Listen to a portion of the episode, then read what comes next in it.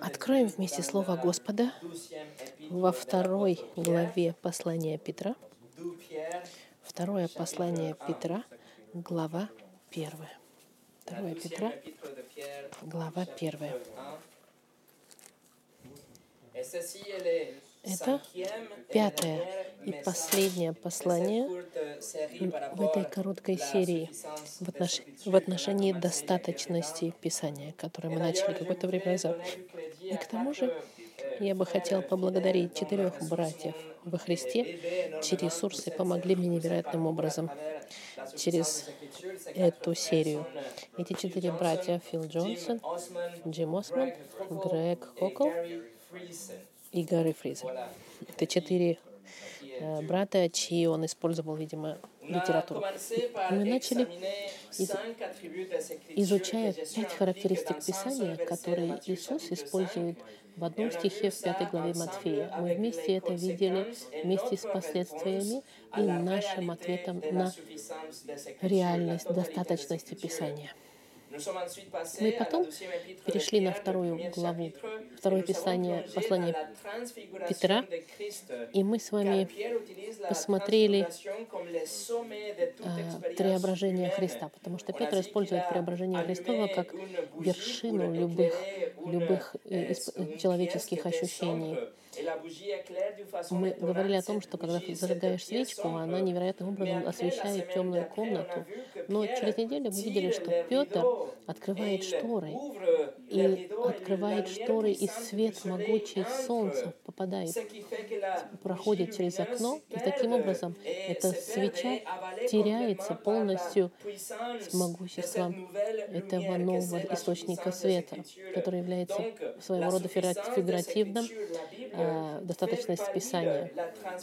Достаточность Писания, сама книга, она заставляет побледнеть, можно сказать, опыт, который он испытал при, при преображении Христовом. И мы говорили, что любой человеческий образ, он бледнеет по сравнению с Писанием. Потом мы видели большое разочарование, которое мы видели от лжеучителей и лжепророков. И мы видели разницу между настоящим учителем и лжепророком. И, и, и разница — это доктринного вдохновения. Где находится, что является источником послания. Мы видели, что Библия была богодуховенна, и каждое слово было от Господа, и каждый автор Библии был, как бы сказать, ведом Господом и писал именно то, что Господь хотел, чтобы он написал. Это мы с вами уже видели. Но вопрос, который мы задавали с начала этой серии, это как мы можем практически использовать достаточность Писания. Как можем мы, как мы можем быть, направ, быть направляемы Библией через великие, можно сказать, решения жизни, как выбор партнера в браке, выбор города, где жить, где учиться, куда вложить деньги, не без того, чтобы нам искать каким-то эмоциям или, или каким-то закодированным посланием Вселенной, которые мы должны понять. Послания якобы спрятанные, которые можно найти в облаках или в каком-нибудь постере, который мы увидели на улице, или номер комнаты в отеле, как некоторые люди используют. Как можем мы отличить послание Бога а, от, от непослания. Спрятано ли это послание от Господа? И сегодня мы посмотрим заключение нашей серии, и мы сможем практически использовать достаточно Писания в нашей жизни. Мы, смотрим, мы сможем в действии использовать это. И если вы сейчас поймете это, это изменит вашу жизнь полностью.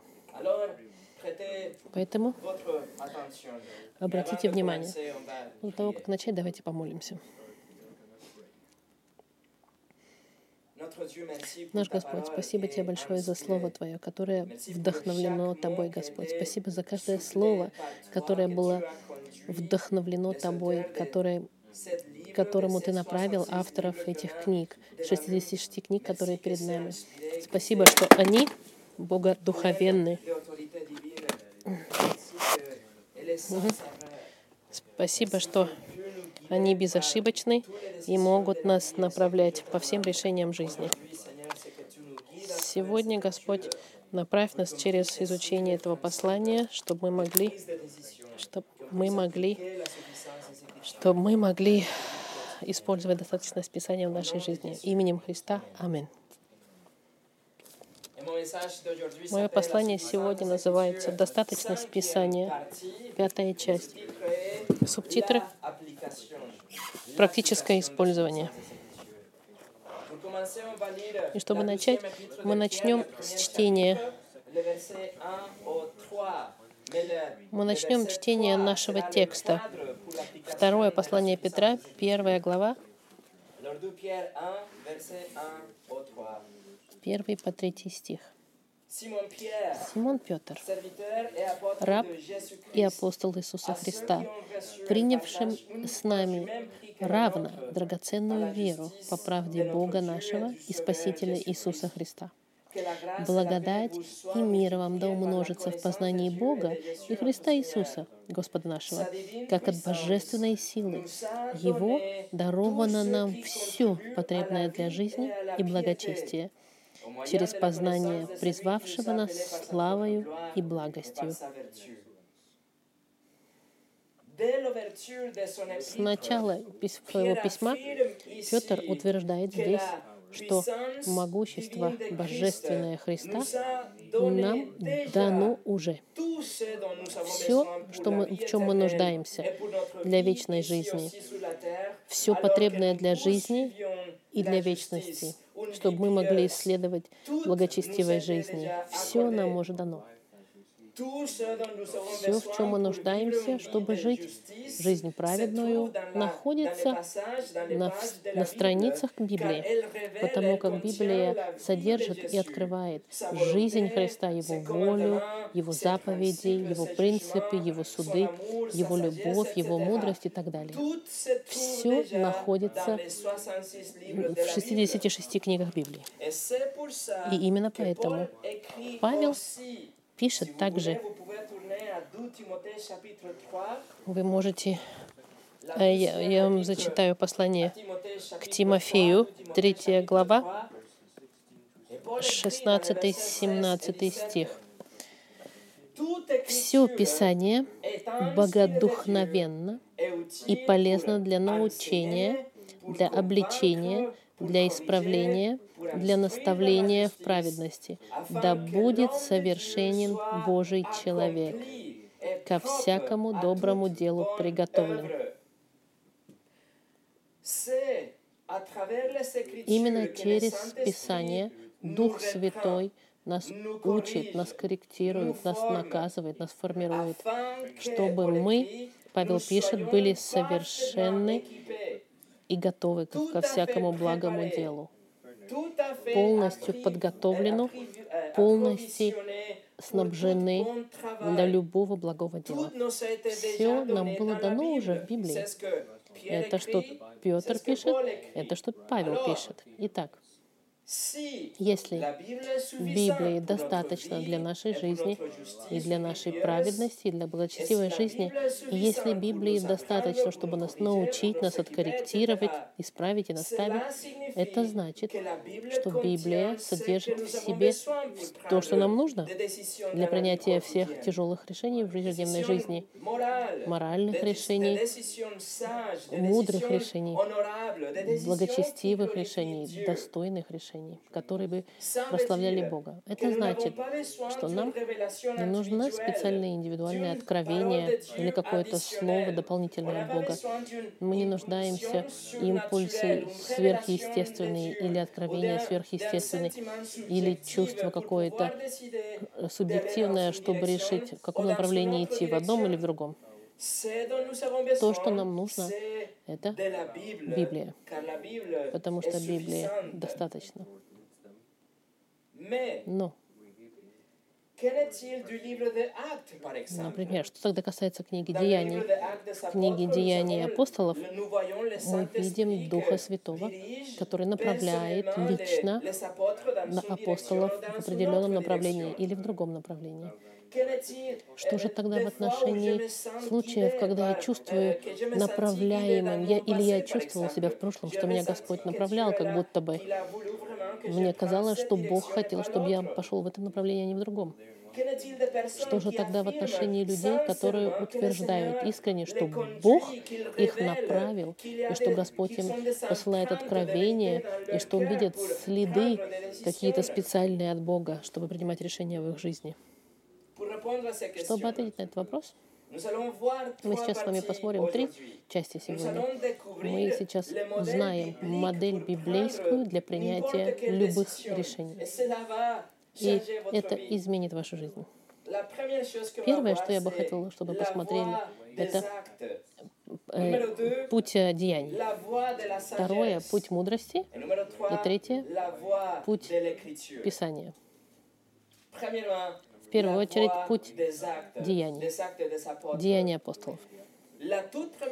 Первое, что мы должны понять, друзья мои, это что если Бог хотел бы, чтобы мы отличали внутренний голос, если бы Бог хотел, чтобы мы отличали какие-то закодированные послания, или мы должны были быть направляемы какими-то испытанными переживаниями, у нас было бы много примеров в книге Деяний, потому что книга Деяний описывает жизнь первой церкви. Но, но в книге Деяний нет ничего в 28 глав что мы находим в книге Деяний, это 14 случаев отдельных, когда апостолы получают инструкции прямые и божественные инструкции, и очень четкие. Но эти директивы, они очень четки и объективные и решительные.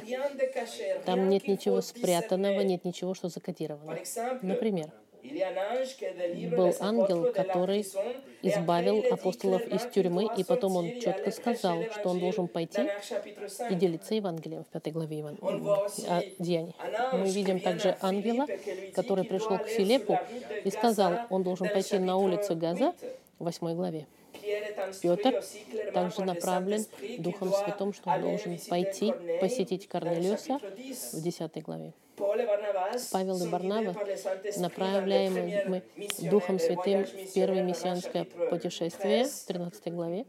И Павел получает четкие э, приказания от Господа Христа в 13 главе. Видите эти очень четкие инструкции, инструкции очень, как бы сказать, целенаправленные. В них нет ничего субъективного. Нет ничего, что нужно было бы пытаться различить и разобраться или раскодировать. Есть 14 случаев в книге Деяний, и вы скажете, ну это же Баку, много 14. Но нужно понять, что книга Деяний происходит на, расстоянии, на протяжении 30 лет истории. 28 глав книги Деяний происходят в течение 30 лет. Поэтому 14 событий в 14 в течение 30 лет, это не является нормой. Это, и это не, является, не являлось постоянной формой деяния Господа. В дополнение нужно еще понять, что люди, которые получили прямые откровения от Бога в книге Деяний в течение 30 лет, это были либо апостолы, либо кто-то, кто был привязан очень близко к апостолу. И в заключение, из всех этих 14 случаев, когда было открытое откровение прямое, 13 этих случаев, они связаны напрямую с распространением Евангелия. Единственный способ, который, единственный случай, это когда нет, это ангел, который освободил Петра, и даже в этом цель ангела была, чтобы Петр мог продолжить службу, продолжать проповедовать Евангелие. Это путь деяний. Мы видим личные откровения от Бога, дополнительные, форма направления личного характера напрямую от Бога, да, но это всего лишь 14 раз за 30 лет. И только 11 апостолов, и только людям, которые были стратегически близки к ним, как Филипп или Ананиас. И эти откровения, они были только, что касалось в отношении проповедования Евангелия и продвижения церкви.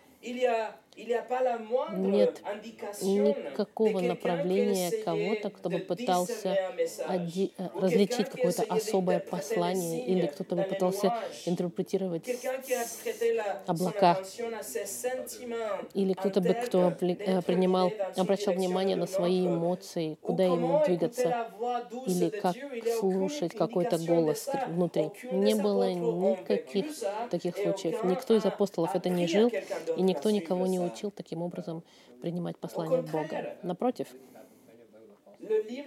Книга Деяний нам показывает много примеров, когда христиане приняли решения, и эти решения были очень серьезные, без каких-либо божественных интерпретаций. Огромные решения, как, например, проповедь, путешествие, назначение старших старейшин и диаконов в церквях, разъяснение доктрины — это огромные вещи. А, дистрибуция финансовых ресурсов, а, подчинение авторитету, да или нет. Огромные решения, которые повлияли на а, распространение первой церкви, все эти решения были приняты без каких-либо поисков дополнительных голосов от Бога. Никто не делал тесты, как Гидеон делал тест э, э, шкуры овечьей. Это так поступали во времена деяний. Они просто решали. Они просто приняли решение в, в определении в их жизни, и все. Теперь вопрос задается тогда, как, как они принимали решение? Второе. Путь мудрости. Как они решили? Используя путь мудрости.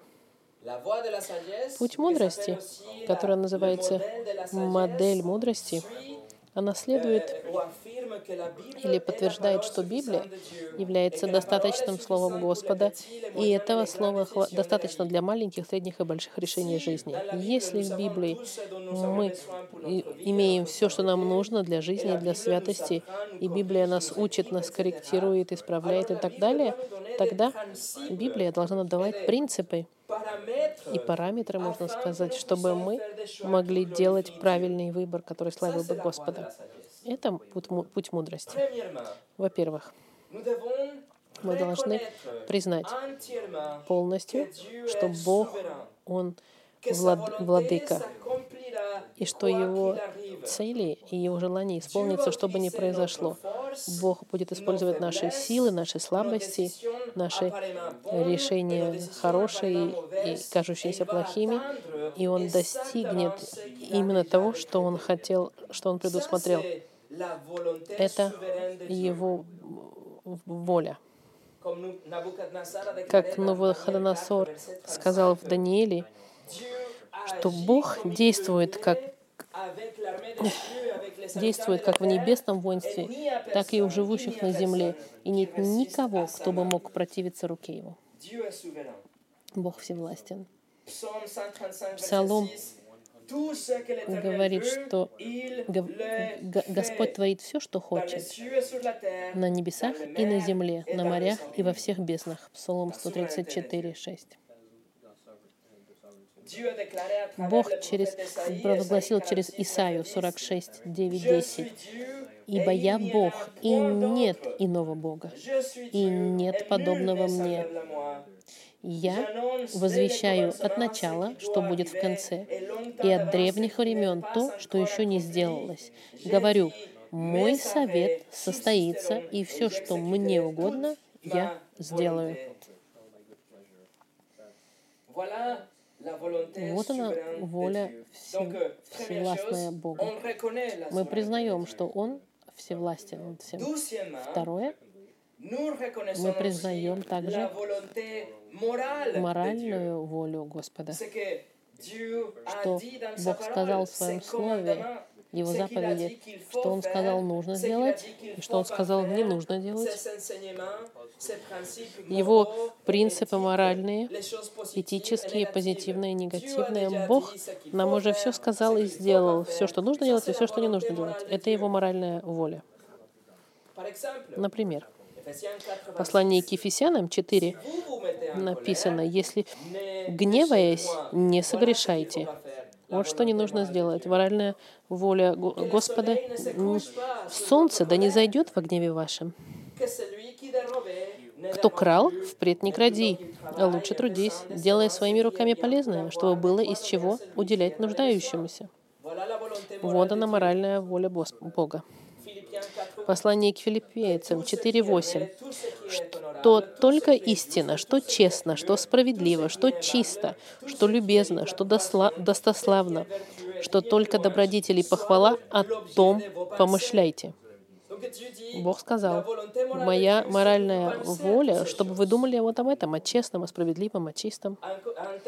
В послании к 4, фессалоникийцам, 4 глава, 3 стих сказано, «Ибо воля Божья есть освящение ваше, чтобы вы воздерживались от блуда». Итак, желание Бога моральное открыто в Библии. Он нам сказал, что нужно делать и что не- Он не хочет, чтобы мы делали. В воле Господа его, э, его моральная воля нам открыта. Мы не можем знать полную волю Господа о нас в отношении завтрашнего дня. Мы не знаем, что Бог будет делать в нашей жизни даже сегодня. Мы не можем знать спрятанную волю Его всевластную. Но мы можем знать, какова Его моральная воля на сегодня, на завтра, на, на вечер, и на завтра и на послезавтра. И потому, как мы знаем, мы ответственны слушаться Его указаний. У нас есть э, как бы суверенная, всевластная, полная воля. Господа и моральная воля, открытая в книге Библии. Третье.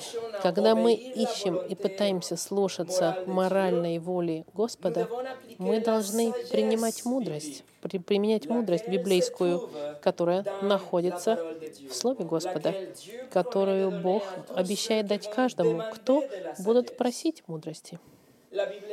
Библия наполнена примерами решений, которые приняты на основе мудрости. Соломон, например, он попросил у Бога мудрости раньше всего, и он довел э, королевство Израиля, царство Израиля к их золотому воздуху, э, к золотому возрасту. Мы видели Ровоам, который отказался от, э, от мудрости Бога, и он раз- разделил государство на две части. Экклесиаст, например, дает нам много примеров и говорит, что мудрость — это преимущество, что это защита на нашу жизнь, которая будет предохранять нашу жизнь.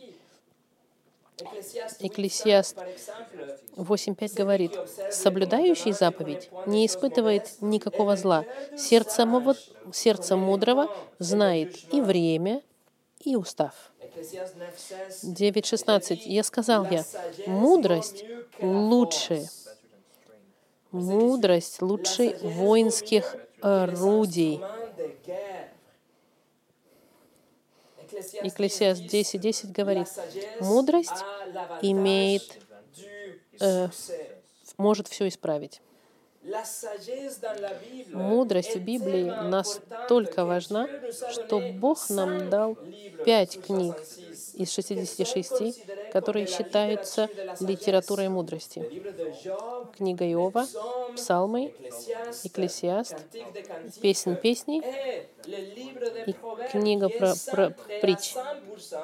Она сконцентрирована 100% на мудрости. Итого 243 главы Библии посвящены мудрости, чтобы мы могли расти в мудрости. Мудрость, она настолько важна, и, и мы так не нуждаемся, что Бог нам обещает мудрость, если мы придем к Нему кротко и попросим этой мудрости. В послании Якова сказано, «Если же у кого из вас не достает мудрости, да просит, это я, например, мне не хватает, да просит у Бога, дающего всем просто и без упреков, и дается ему. Но допросит с верою, немало не сомневаясь. Друзья мои, у вас есть обещание Господа. Вы просите мудрости, Он вам даст мудрости. Бог даст вам мудрости. Он может вам дать мудрости через поиск какой-то. Вы чем-то заинтересованы, каким-то определенным сюжетом в отношении здорового. Вы ищете это, и Господь таким образом дает вам мудрость. Он может дать вам мудрость через советы друзей, через через общее количество советов церкви и учения в церкви. Но больше всего Господь дает через Библию, через чтение Библии, 243 главы, чтобы дать вам мудрости.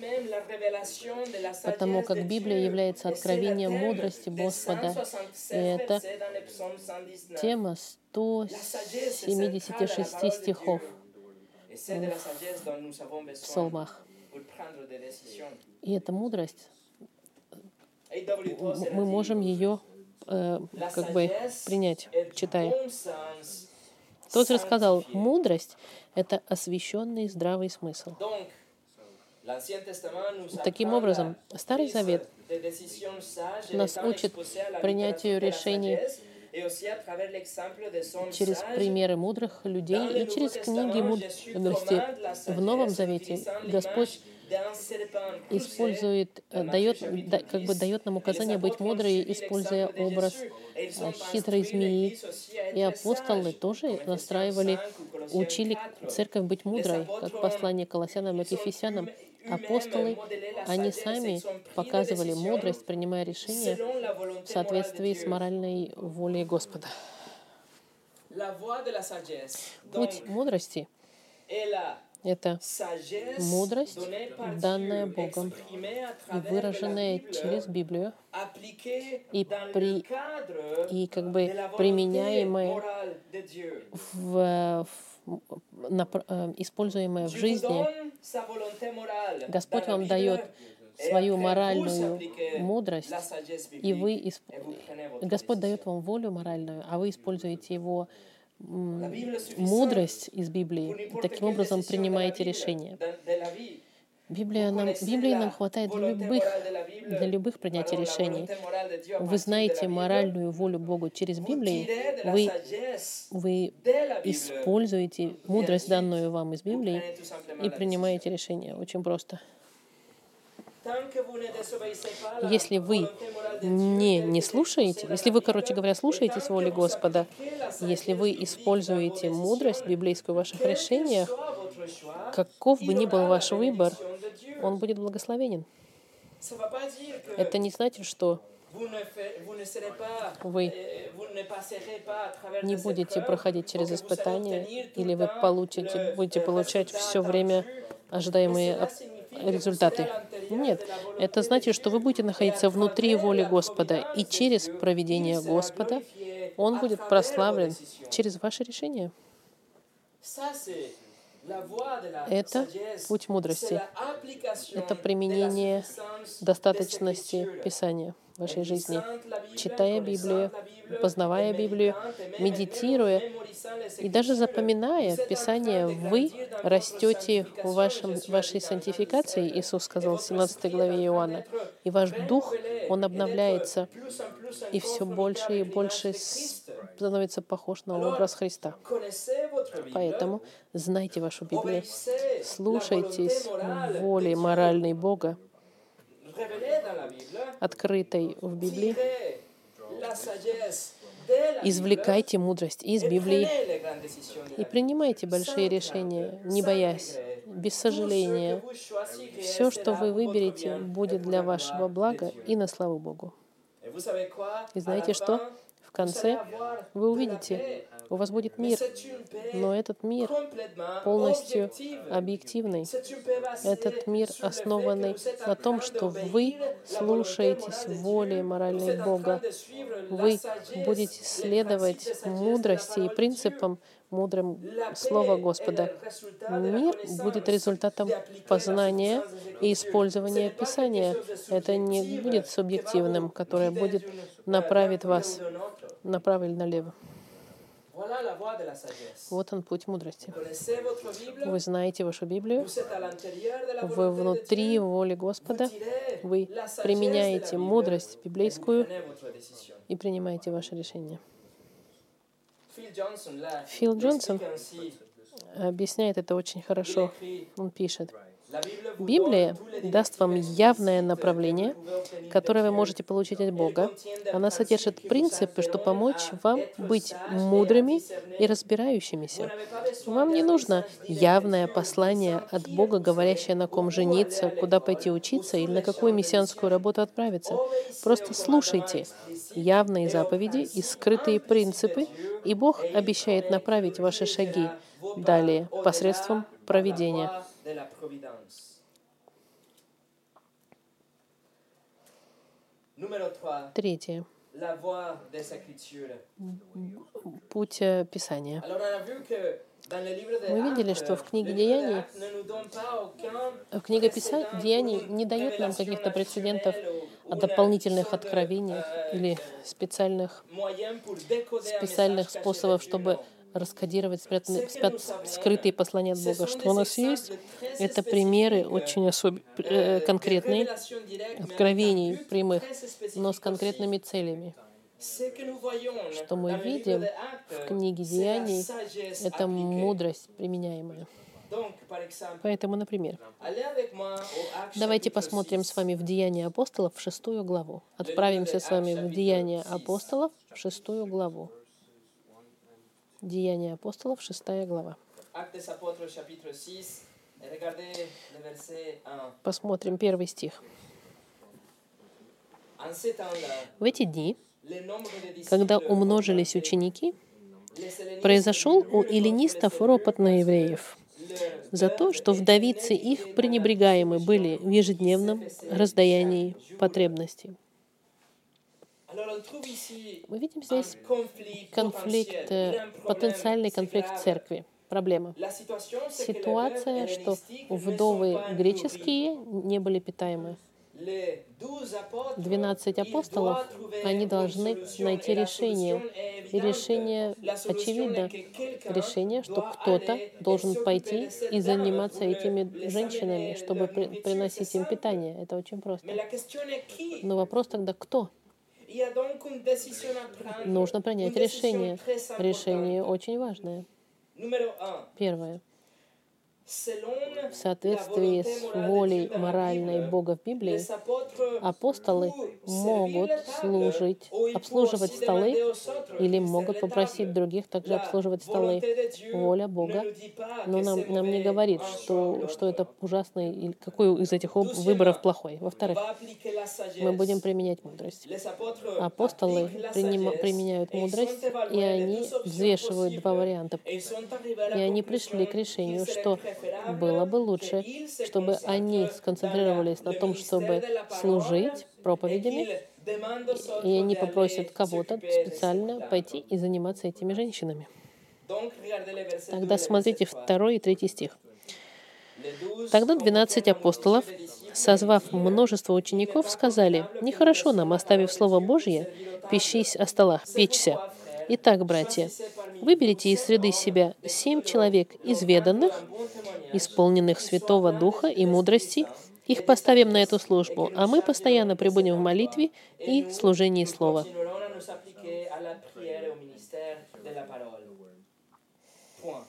И точка.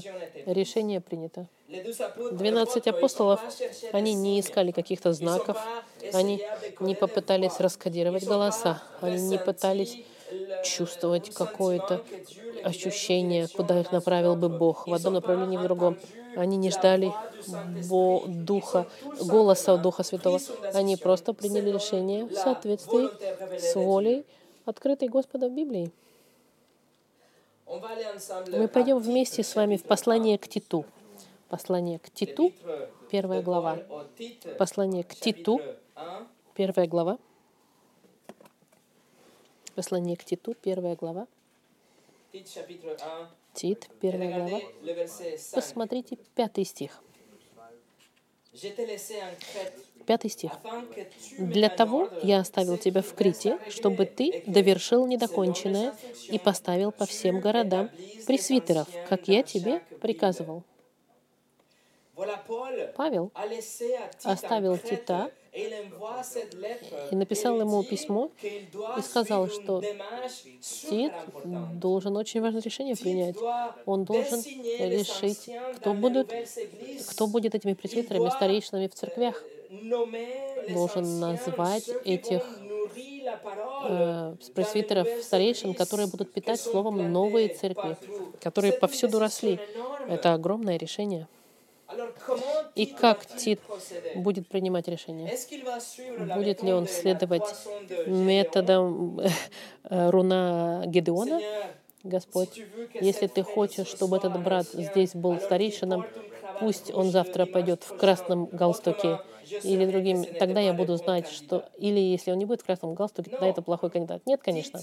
Тит, он просто последовал за волей моральной Бога, что Павел написал в следующих стихах. Посмотрите. Regardez versets 16 Шестой и et 17. седьмой стих. Если кто homme irréprochable, Муж одной жены, детей имеет верных, неукоряемых в распутстве или непокорности, Ибо епископ должен быть непорочен, как Божий домостроитель, не дерзок, не гневлив, не пьяница, не бийца, не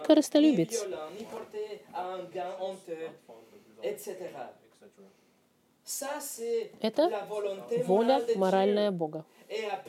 И после этого Тит будет принимать, применять мудрость библейскую, и он назначит старейшин, которых он выберет. Он свободен выбирать внутри моральной воли Господа, применяя мудрость Божью, и он выберет пресвитеров или старейшин, другими словами. Euh. И то же самое в отношении к Тимофею. Послушайте. Первое. Знайте волю моральную Бога. Второе. Применяйте мудрость. И третье. Выбирайте. И четвертое. Доверяйте Господу, выбрав. Пойдемте с вами в послание к римлянам. Послание к римлянам, 1. Romains, первая глава. Chapitre 1. Послание к римлянам, первая глава, третья закладка. Павел и апостолы, они жили в послушании воли Господа, les воли Écritures. Господа, открытых Писаний. Они знали их Библии, их appliquaient и они применяли мудрость в принятии их решений. Мы не видим апостолов, которые бы сидели в ожидании слова от Бога или искали какое-то внутреннее состояние мира, чтобы быть направленным в определенном направлении вместо другого. Нет, они просто применяли мудрость. Божью. В послании к chapitre 1, римлянам, первая глава, в своем приветствии.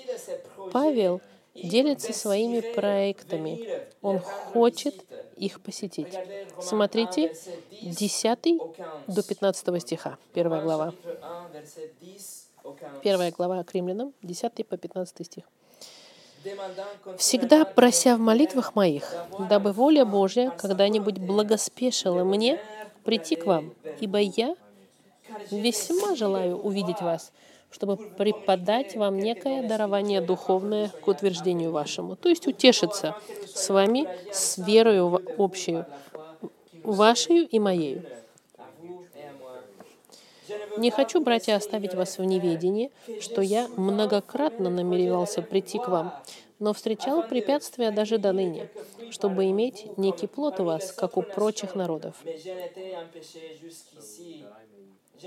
Я должен и эллинам, и варварам, мудрецам, и невеждам, и так, что до меня, я готов благовествовать и вам, находящимся в Риме.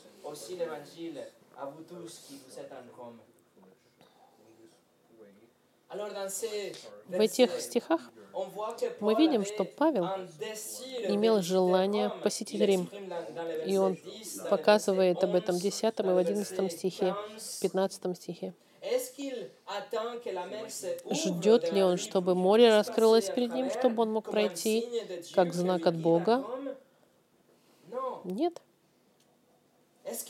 Будет ли он открывать Писание в каком-то, в каком-то, в любом стихе и тыкать пальцем где угодно и будет ждать, что слово будет «иди»? Должен ли он молиться находиться в молчании в течение часов, пытаясь понять голос Господа? Будет ли Бог к нему говорить через маленький тихий голосок внутри? Или же он пойдет сам по себе на пляж или в лес для того, чтобы отдохнуть и будет смотреть на море и смотреть, если он чувствует себя направленным поехать в Рим. Нет. Павел знает моральную волю Бога. Моральная воля Бога, открытая в Библии, в том, что все услышат Евангелие чтобы все были, э, чтобы все услышали об этой благой вести о прощении грехов и о вечной жизни всем тем, кто покаются и доверятся Господу Христу. Павел должен сказать всем, что мы все заслужили наказание от Господа за то, что мы нарушили Его заповеди, но что Он богат милостью, и что именно поэтому Он отправил Иисуса, чтобы жить жизнь совершенную, безгрешную, жизнь, которую мы должны были прожить, и умереть на нашем месте. Он нас заменил на кресте. И Иисус умер, и Бог излил свой гнев на него на кресте, и его праведность была удовлетворена, и наш грех был оплачен, и мы свободны сегодня легально. Иисус умер, но потом Он воскрес через три дня. И Он дает вечную жизнь каждому, кающемуся и верующему в Него как своего Господа и Спасителя. Воля моральная Бога, чтобы все услышали это послание, но особенно для, через Павла, потому что он был направлен проповедникам, чтобы делиться Евангелием с неевреями, зная, что это воля Божья, чтобы он должен пойти куда-то, можно, возможно, через всю планету, если это возможно, он будет применять библейскую мудрость, чтобы посмотреть, если, например, это хороший сезон для того, чтобы путешествовать, да или нет. Есть ли у него деньги, чтобы пойти? Есть ли опасность смертельная? Он должен применять мудрость библейскую внутри воли Бога. Павел хотел пойти, у него были все намерения для этого. И потому как это было, в, можно сказать, в кадре мудрости Господа, он просто будет доверять Господу и его, то, что он написал в 10 стихе. И дальше, в 15 главах, он скажет, что он пройдет через Рим по своему пути в Испанию. Это большое решение. Но, но у нас большая Библия, чтобы мы могли знать волю Божью, применять мудрость, решать и доверять Богу.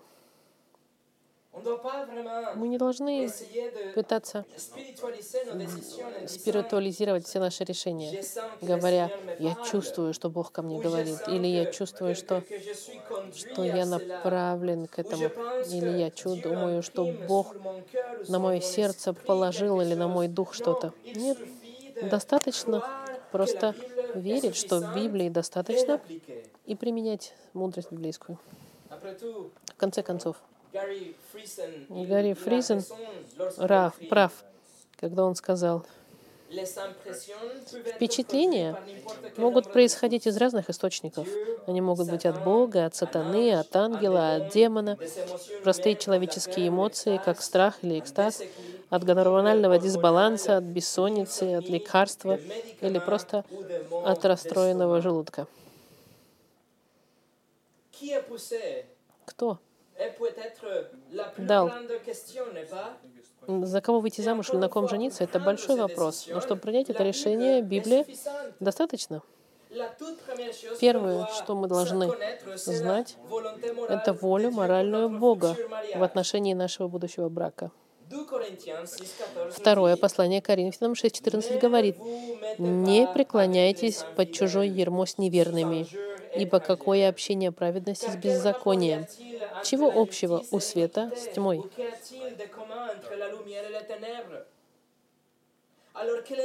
Какова воля моральная Бога для нашего брака, чтобы вы женились или вышли замуж за христианина или за христианку? Другими словами, вы не свободны, можно сказать. Вы были бы вне воли моральной Бога, если бы вы вступили в брак с неверующим. Что это значит? Что через 8 миллиардов живущих на планете Земля ваш будущий супруг находится среди, среди 600 тысяч верующих, которых, которые существуют живут сегодня.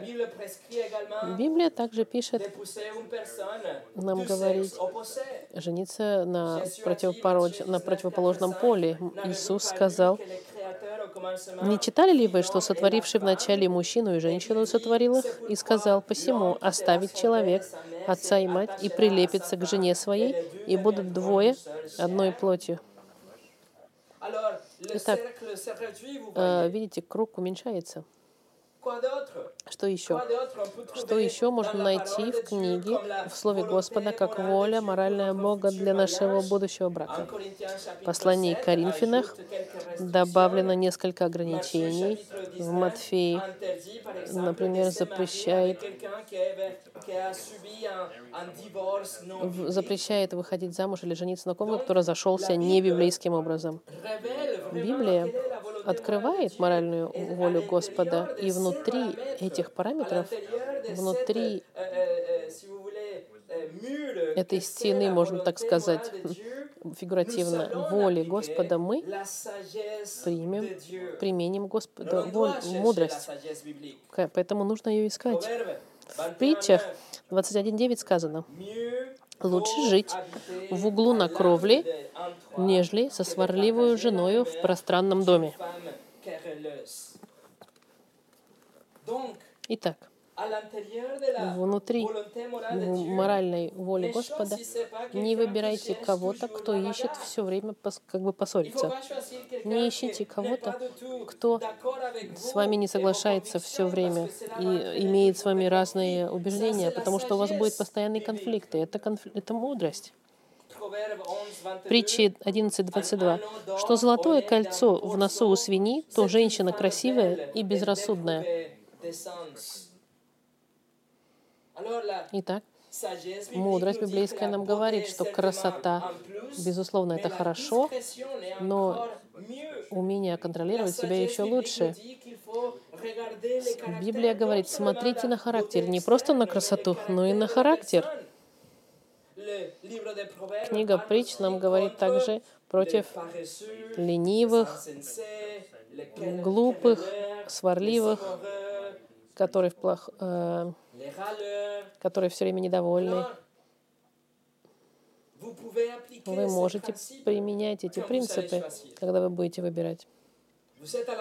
Вы внутри э, воли моральной Господа. Теперь применяйте волю, э, мудрость Господа. Вы знаете теперь уже волю Господа для вашего брака, вы используете библейскую мудрость, и вы выбираете. И четвертое, доверяйте Господу, что вы выбрали того, кто, или ту, который должен был. Вы сделали хороший выбор, выбор, который будет благословен Господом. Джим Осман сказал, «Можно быть уверенными, что, послушавшись Божью моральную волю и приложив мудрость, Бог достигнет своей воли через наши решения. Мы можем отдыхать в Нем и доверять Ему в исполнении Его целей к нашему благу».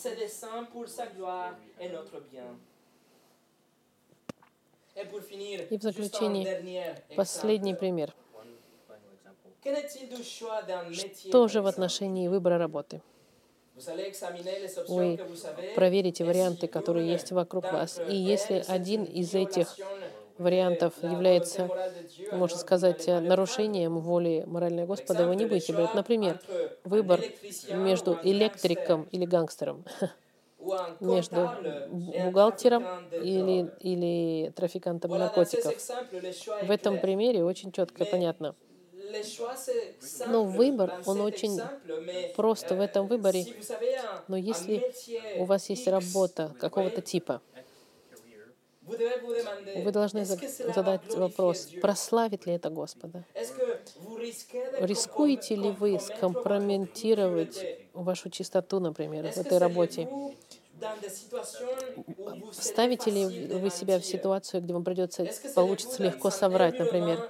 Или будете ли вы окружены чем-то, что заставит вас грешить? Будете ли работать в секторе или в индустрии, которая направляет людей к греху, например?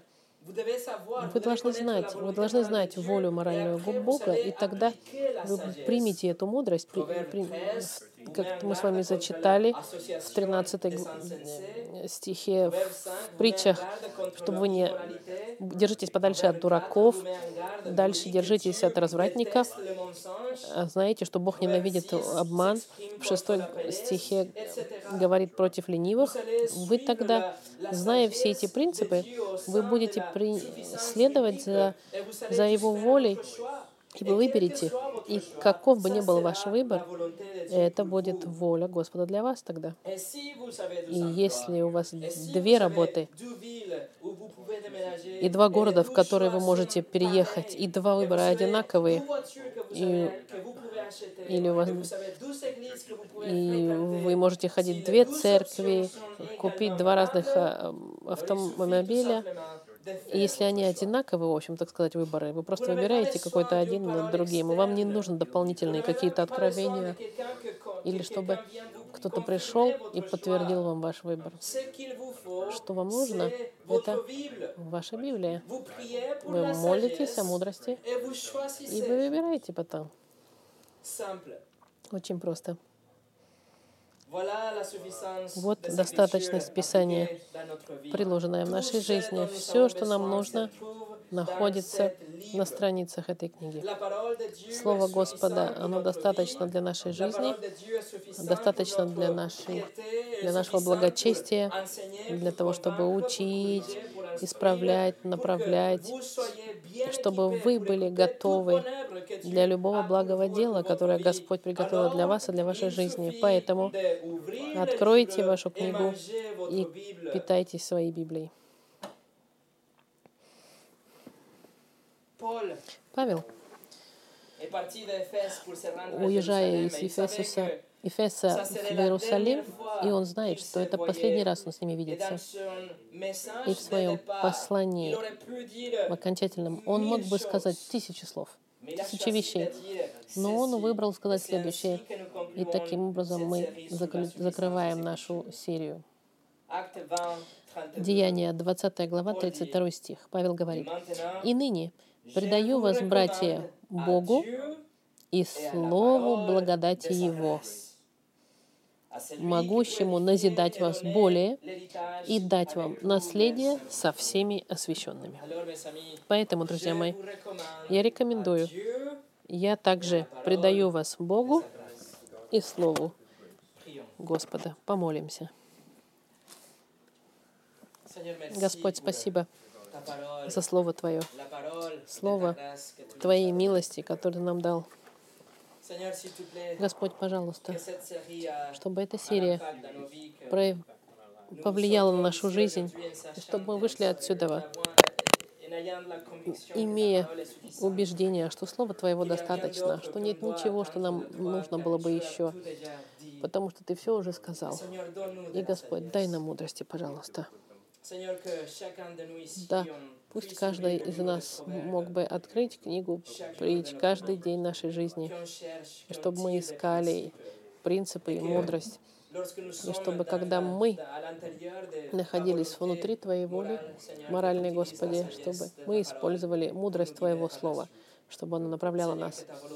Да будет воля Твоя, Господи, но чтобы через нас и Твое проведение мы могли исполнять Твою волю. Спасибо за Слово Твое. Аминь.